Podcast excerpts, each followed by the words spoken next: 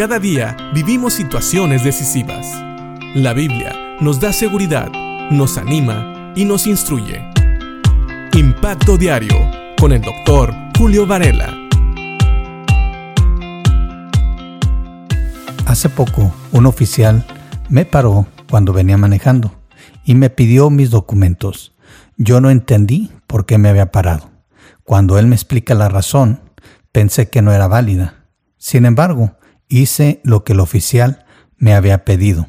Le di mis documentos y él lo revisó y me dejó ir. ¿Por qué? Porque realmente no había un delito que perseguir. Sin embargo, mientras el oficial me pedía mis documentos, tuve la tentación de oponerme y hasta tal vez de reclamarle por qué me había detenido sin razón. Pero no lo hice. Y sabes, muchas veces tenemos que tener una actitud amable, cordial, aunque pensemos que lo que nos están haciendo es incorrecto o tal vez no es bueno. Pero, ¿sabes? La Biblia nos da un consejo. Dice Proverbios 22 rugido de león en la furia del rey. Quien provoca su enojo se juega la vida. Y aquí está hablando precisamente este proverbio acerca de aquellos que hacen enojar a las autoridades. En este caso está hablando del rey, que sabemos es la autoridad suprema a la cual se refiere este proverbio. Y dice que la furia del rey es como un rugido de león. Y yo creo que todos hemos oído a un león rugir. Y es algo que realmente impacta. Es algo que realmente nos puede poner los pelos de punta. Y claro, podemos temer por nuestra vida. Imagínate que un león te rugiera en tu cara. Y es lo que dice aquí el proverbio, quien provoca su enojo, quien provoca a las autoridades, se juega la vida. Yo tuve la tentación tal vez de reclamar, pero hubiera podido haber provocado a la autoridad. La Biblia nos dice que las autoridades son impuestas por Dios. De hecho, para ser más exactos, dice la Biblia en Romanos 13:1.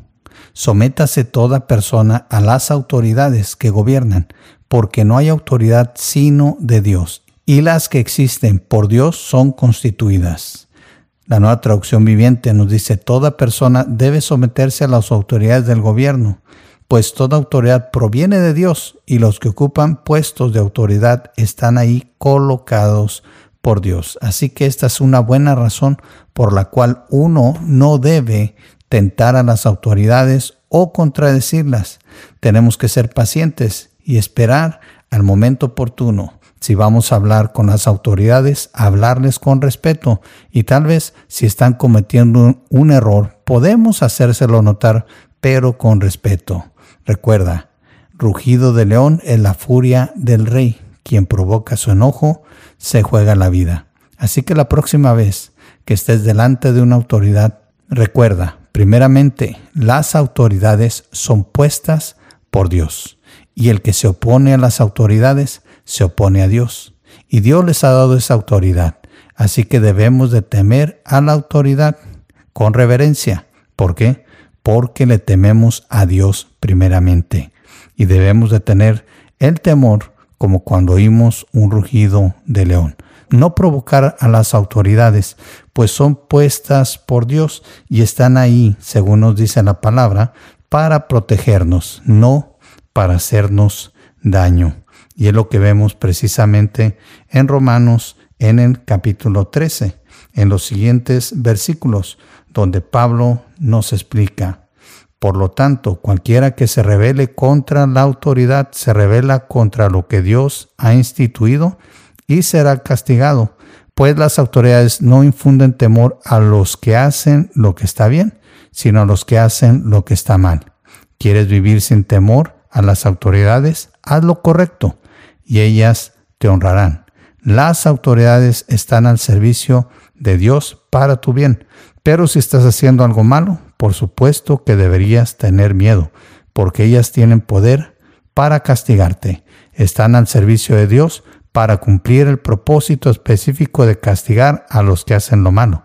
Por eso tienes que someterte a ellas, no solo para evitar el castigo, sino para mantener tu conciencia limpia. Así que sigamos este consejo.